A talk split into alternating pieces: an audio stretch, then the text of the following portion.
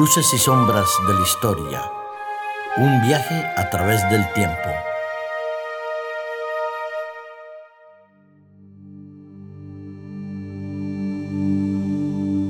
Hola amigos, bienvenidos a un nuevo capítulo de Luces y Sombras de la Historia. Estamos de vuelta aquí en los estudios de Hop Media, en esta cómoda mesa de trabajo, con estos equipos que nos ofrecen la oportunidad de llegar a todos ustedes. Y es un gusto, en nombre de Luces y Sombras, saludarles. Soy Pablo Valencia, me acompaña Darío Sangüesa, el profesor que tiene la tarea, la responsabilidad de llevarnos eh, en este recorrido imaginario a través de la historia. Darío, buenos días, buenas noches, buenas tardes.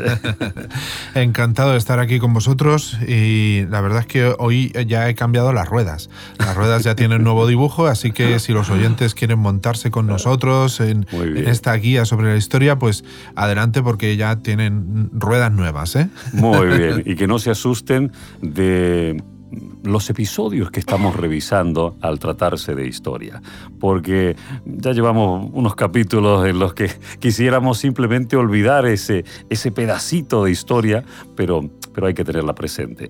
Eh, hoy vamos a hablar acerca del desastre de 1898. Ese es el título de nuestro programa, que obviamente tiene varios ítems que vamos a desarrollar juntos. Del otro lado nos acompaña Aitor, a quien también le agradecemos el esfuerzo el trabajo, la profesionalidad que tiene cada día que nos encontramos aquí para poder llegar a todos ustedes. El último programa, el programa anterior, lanzamos un enigma. Ese enigma mm, presentaba la idea de cuál fue la primera línea de ferrocarril, ferrocarril, digo bien, real que hubo en la península ibérica. Porque hablamos de una primera línea según la historia lo señala, pero decía el profesor Darío Sangüesa en el capítulo anterior, decía, es que hay nuevos descubrimientos y eso es lo interesante de la historia. Sí. ¿Qué podemos decir en cuanto a esto, profesor? Bueno, pues hay hallazgos recientes que dicen que en 1836, en la mina asturiana de Arnau, pues se sacaba el mineral mediante un sistema de vías y vagonetas que formaban trenes con tracción a sangre. Contracción a sangre quiere decir con, o bien con, con mulas o, mulos o, con personas. sí. Esto parecerá muy extraño, ¿no? Sí, pero en aquellos momentos pues no, existía otro tipo de tracción, ¿no? Que no fuese o bien con animales o bien con seres humanos. Y la verdad es que esos hallazgos recientes pues nos hacen ver que tal vez, tal vez la primera línea de trenes eh, fue en 1836 en Arnau, ¿eh? la, la mina asturiana de Arnau. Muy bien, qué interesante. Yo creo que a muchos les habrá sorprendido y agradecemos a aquellos que participaron porque hubo varios valientes y eso nos alegra un montón. Vamos a ofrecer, vamos a ofrecer un libro que es un bestseller maravilloso, el libro El conflicto de los siglos, ¿eh? que tiene mucho que ver con lo que hacemos aquí cada vez que nos reunimos con el profesor Darío Sangüesa y con Aitor para acercarles eh, un capítulo de Luces y Sombras de la Historia. El conflicto de los siglos detalla mm, capítulos importantes de la historia y presenta cuál es en realidad el conflicto de los siglos. Este libro lo vamos a ofrecer para todos aquellos que participen cuando lanzamos un enigma como el que vamos a lanzar a, continuación. ¿Cuál es el enigma de hoy, profesor? Bueno, pues eh, como estamos terminando este siglo tan horrible del siglo XIX español, eh, hay, hay una tendencia y una generación de escritores, la generación del 98, y eh, a mí me gustaría que nuestros oyentes dijesen tres escritores que al menos no hemos dicho en el programa y que pertenecen a la generación del 98 además, pero además de los que vamos a mencionar hoy, que no sean los mismos que mencionaremos hoy, tienen que ser otros. Tienen que ser otros. Porque hubo varios. Muy bien. Tres escritores diferentes de la generación del, del 98, diferentes a los que vamos a mencionar precisamente en nuestro capítulo de hoy. Y reitero, todos los que participen se llevarán el bestseller El conflicto de los siglos, escrito por Elena Harmon de White. Muy bien, desastre del 98. Volvemos a una época que quisiésemos soslayar, dejar a un lado, decir esto, esto no ha ocurrido, pero ha pasado. ¿Qué pasó en este desastre? ¿Qué, hubo? ¿Qué ítems podemos destacar, profesor? la verdad es que eh, yo empecé a tomar conciencia del desastre del 98 cuando eh, se cumplieron 100 años de aquel desastre y pude acudir a un, a un congreso de la Menéndez Pelayo en Santander en verano y, allí pude ver cómo eh, políticos y catedráticos eh, se tiraban piedras los unos a los otros o se insultaban, eso sí, con mucha clase. Y, y, la verdad, aún está, aún está vivo el desastre del 98 y aún está presente en muchas actitudes y muchas posturas de nuestros políticos y de algunos historiadores o de algunos escritores. ¿Qué ocurrió ahí? Pues ocurrió pues prácticamente eh, lo que se ha venido a llamar eh, la guerra de Cuba, y en ese desastre del 98 había un barco, el Maine, un barco norteamericano, que explota y, claro, pues eh, eh, la prensa norteamericana, sobre todo, dice que esa explosión ha sido un sabotaje de las Fuerzas Armadas Españolas y que por lo tanto hay que pedir guerra contra España. Aquí empezamos a ver también eh, la asunción del cuarto poder, que es la prensa, y que ese cuarto poder casi que obliga a las autoridades estadounidenses a trabar una guerra con España en la cual pues es una guerra fratricida en la cual pues muchos, eh, muchos soldados la mayoría de ellos eh, de aquí, de estas tierras de Valencia, eh, pues mueren en, en, aquella guerra en la cual pues España tenía una, una tecnología muy atrasada y Estados Unidos pues llevaba una tecnología muy avanzada. He de decir también que numerosos, numerosos soldados murieron por las enfermedades allí contraídas, sobre todo el cólera. ¿eh? El cólera, también las, las, fiebres amarillas, el paludismo, y, que esas enfermedades pues no estaban habituados y realmente pues mm, hubo grandes mm, cifras de miles de muertos por cada bando por enfermedades. Pero está claro que el bando de España perdió. Muchos, muchos años más tarde, muchísimos años más tarde, el gobierno norteamericano, después de la desclasificación de ciertos documentos, admitió que eh, la explosión que hubo dentro del Maine eh, no fue provocada por España, sino que fue un desastre de la Santa Bárbara eh, no sé cómo explicar a nuestros oyentes la Santa Bárbara. La Santa Bárbara es un sitio que normalmente en los navíos españoles se guardaba toda la pólvora y toda la munición. ¿Vale? Es un sitio eh, muy resguardado casi en el centro del navío. y, bueno, los, los norteamericanos le llamarían el sitio donde guardan la munición, no sé cómo le llamarían en, en inglés. Y eso, pues por un accidente, explotó y eso lo reconoció el gobierno norteamericano muchos años más tarde pero el mal ya estaba hecho. Eh, eh, Cuba se declara independiente, pero nadie la reconoce y pasa a ser tutelada bajo el protectorado de Estados Unidos. No quiero detenerme en lo que hizo Estados Unidos o lo que provocó Estados Unidos inconscientemente, pero se dice que eso fue aposta, profesor. ¿eh? Sí, ya, te digo, el, poder de la prensa, pues ahí influyó bastante y había ciertas luchas políticas internas en Estados Unidos que en esa guerra vieron una salvación. Una salida. Sí. Y no solo eso, sino que también en Filipinas ocurrió tres cuartos de lo mismo. Eh, los americanos también veían que en el exterior, en el Pacífico, eh, podían tener una extensión de su territorio y alentaron a los tagalos o a la población autóctona filipina para rebelarse contra el gobierno de España en aquellos territorios que ya llevaba unos cuantos años, unos cuantos cientos de años.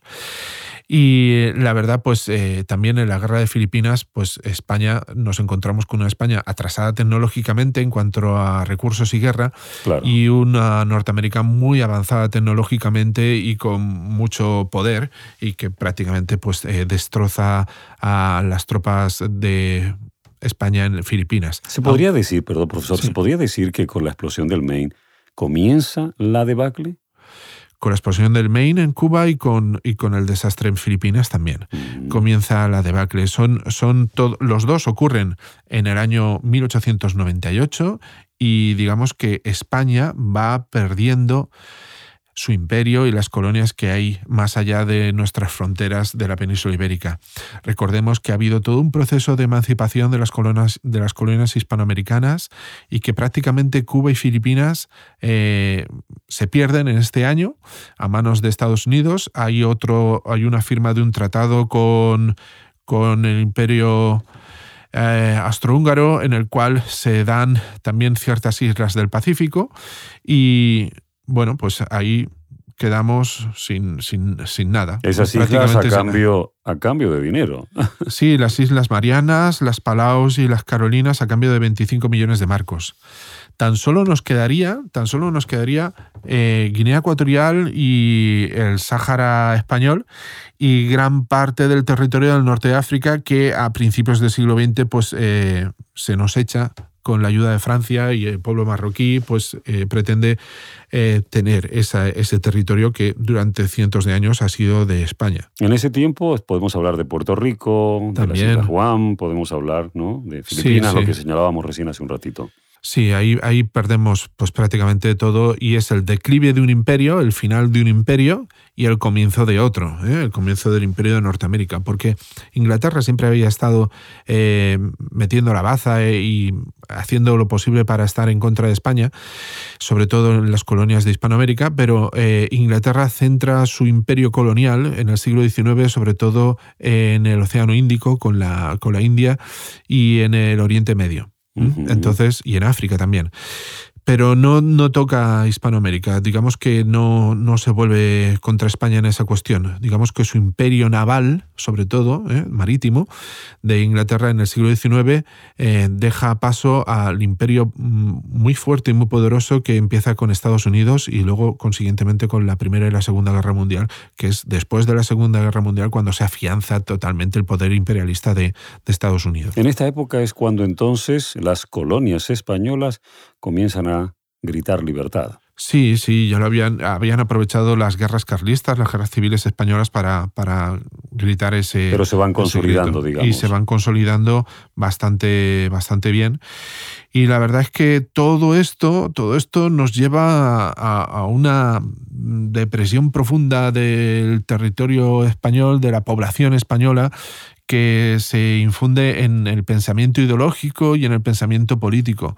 Digamos que la, tendencia realista en la, en la, escritura y en el arte ya estaba quedando, ya estaba siendo sobrepasada por otra nueva generación de artistas y de escritores a los cuales pues eh, estos desastres del 98 y sobre todo también la política que se está llevando a cabo en España, que es una política de vaivenes, que no es una política estable, eh, es una política de, sí, empieza el, el, Estado liberal, pero, pero no, y, hay revolución, y hay, no, afianzado. No, no, hay estabilidad dentro de nuestro territorio o una estabilidad que, que augure una esperanza de algo mejor, pues todo eso unido eh, nos afirma en que el desastre del 98 pues, afectó a todas las esferas.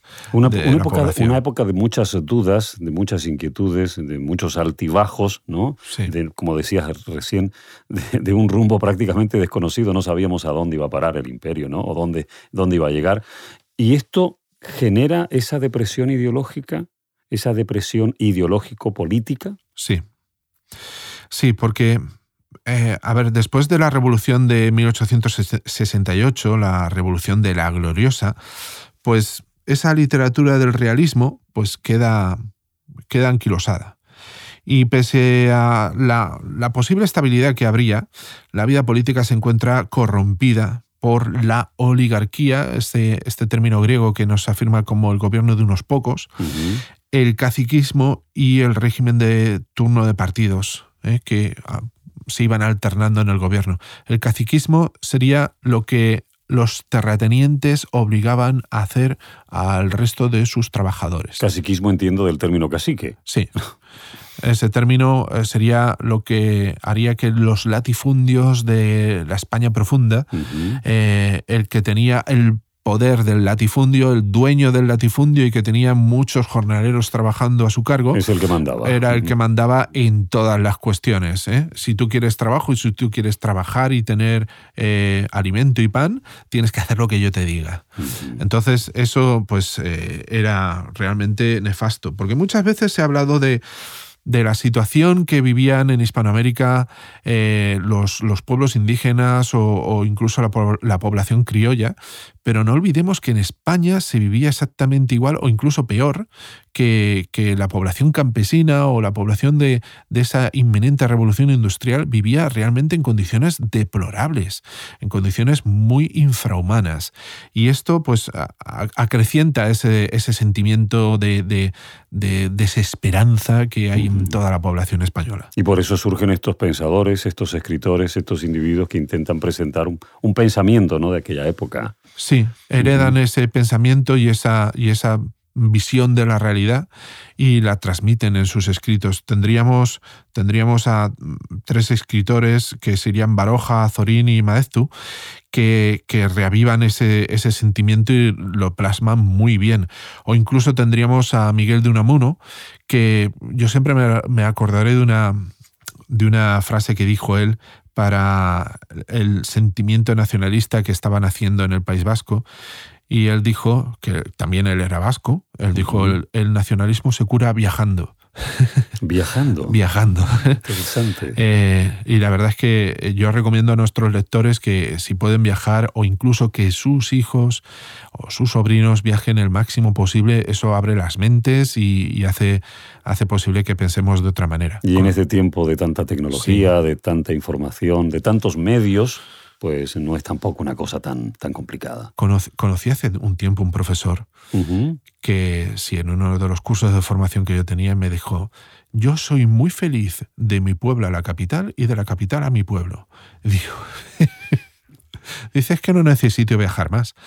Digo, por favor, por favor, hay que ser un poquito más abierto de mente. Disentías ya en ese tiempo, profesor. Sí, sí, sí. Eso era algo terrible que recomiendo a todos nuestros oyentes que viajar siempre es una experiencia enriquecedora. Mm. Y hay muchas maneras de viajar, viajar de manera económica o viajar a, a tutiplem.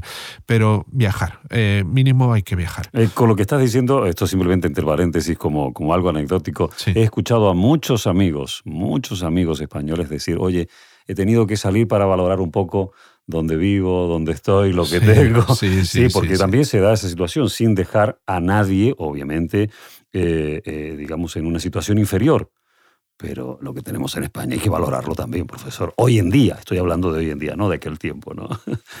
Podría ser mejor, pero bueno. Claro que sí, siempre se puede mejorar, pero hay que valorar lo que uno hoy me, tiene. Me, estoy muyendo de ese espíritu mm, eh, de pesimismo de la generación 98. que, son varios capítulos ya. Que me perdonen nuestros oyentes, que me perdonen. Eh, la verdad es que en esa, en esa generación del 98 también se establecen unas diferencias ideológicas importantes, ya, ya se, se plasman lo que serían los, los partidos o, el pensamiento político conservador en contra del pensamiento progresista o del pensamiento liberal. Y, estaríamos en, una fase en la cual se empiezan a ver muy claramente cuáles son los colores que hoy en día, en nuestra sociedad, los colores políticos que hoy en día gobiernan nuestra sociedad. Y, aún, aún queda alguien que, que aún saca aquel 98 y dice no volvamos a repetirlo, ¿eh? no volvamos a repetir aquel 98 hmm. porque la verdad es que puede ser tremendamente grave, no ya para los territorios más allá de nuestra península, que ya no existen, sino que, bueno, Ceuta y Melilla sí, hmm. pero más que nada para los territorios dentro de nuestra península. ¿eh? No volvamos a repetir ese 98. Lo que acabas de señalar nos da pie, profesor, para esa pequeña, esa breve reflexión espiritual que siempre compartimos con nuestros amigos. ¿Qué podemos decir con respecto a ello y observando lo que hemos tratado de compartir en este capítulo señalando el desastre de 1898? ¿Qué le podríamos decir a nuestros oyentes? Pues evidentemente que la historia nos enseña, nos enseña muchas cosas. Eh, también nos enseña que dentro de, de la profunda depresión en la que se encontraba el pueblo español en aquella época, eh, hubo ah, gente que encontró la inspiración y la creatividad necesaria para sacar grandes obras de arte, grandes eh, novelas, grandes escritos, grandes ensayos que hoy aún siguen siendo plenamente válidos. Entonces yo le diría a nuestros oyentes que, que muchas veces y aunque esto suene muy de moda, eh, cuando nos encontramos con un problema eh, también puede ser una oportunidad. Eh, algunos de mis alumnos que se han encontrado en situaciones así realmente de, de depresión por los resultados académicos o por la vida en la familia que han tenido, les he recomendado que utilicen eso como para crear también es cierto que tenía la facultad de crear, de crear música, de crear eh, poesía, ya la tenían antes. Tenía pero, ese don. Pero eh, cuando se utiliza la capacidad de crear algo, eh, cuando estás deprimido, la, lo que sale es realmente mucho mejor que lo que tú estás apesadumbrado o entristecido. Y eso te anima a salir adelante. Podríamos agregar, si me permites, que las dificultades deben ser peldaños para llegar a la cumbre. Sí, y deben ser aprovechadas. Siempre aconsejo que en cada momento es posible crear. De hecho, la Biblia nos dice que somos hechos a imagen y semejanza de Dios, y esto siempre se ha confundido, yo creo, ¿eh? con, con la perspectiva humana o de ser humano. Yo creo que la facultad que tenemos y que nos diferencia de todos los animales es que podemos crear cosas bonitas y hermosas. Entonces, como podemos crear, eh, creo que eso habría que aprovecharlo y cuando estamos en momentos bajos, intentar crear algo, intentar escribir lo que estás sintiendo, intentar plasmar en una canción lo que estás sufriendo o, intentar simplemente eh, conversar con alguien y, y contarle de una manera de una manera creativa lo que, lo que estás teniendo, yo creo que eso nos va a ayudar a tomar conciencia y a salir adelante. Profesor, muchas gracias. Además de este eh, recorrido imaginario a lo largo de la historia, siempre estas reflexiones son muy oportunas. El enigma para nuestros amigos, lo repetimos, para que ellos puedan participar y llevarse este libro El conflicto de los siglos. Si nos tienen que decir tres escritores diferentes a los que hemos dicho en el programa, de la generación del 98. No olvidéis que tenéis hola.media.es, lo repito, hola.media.es, para dejarnos allí vuestros comentarios. También en iVox lo podéis hacer y de esta manera mantenemos esta comunicación, interactuamos. Amigos, el profesor Darío Sangüesa, un servidor Pablo Valencia y Aitor del otro lado del cristal, les decimos muchas gracias y hasta la próxima. Muchas gracias.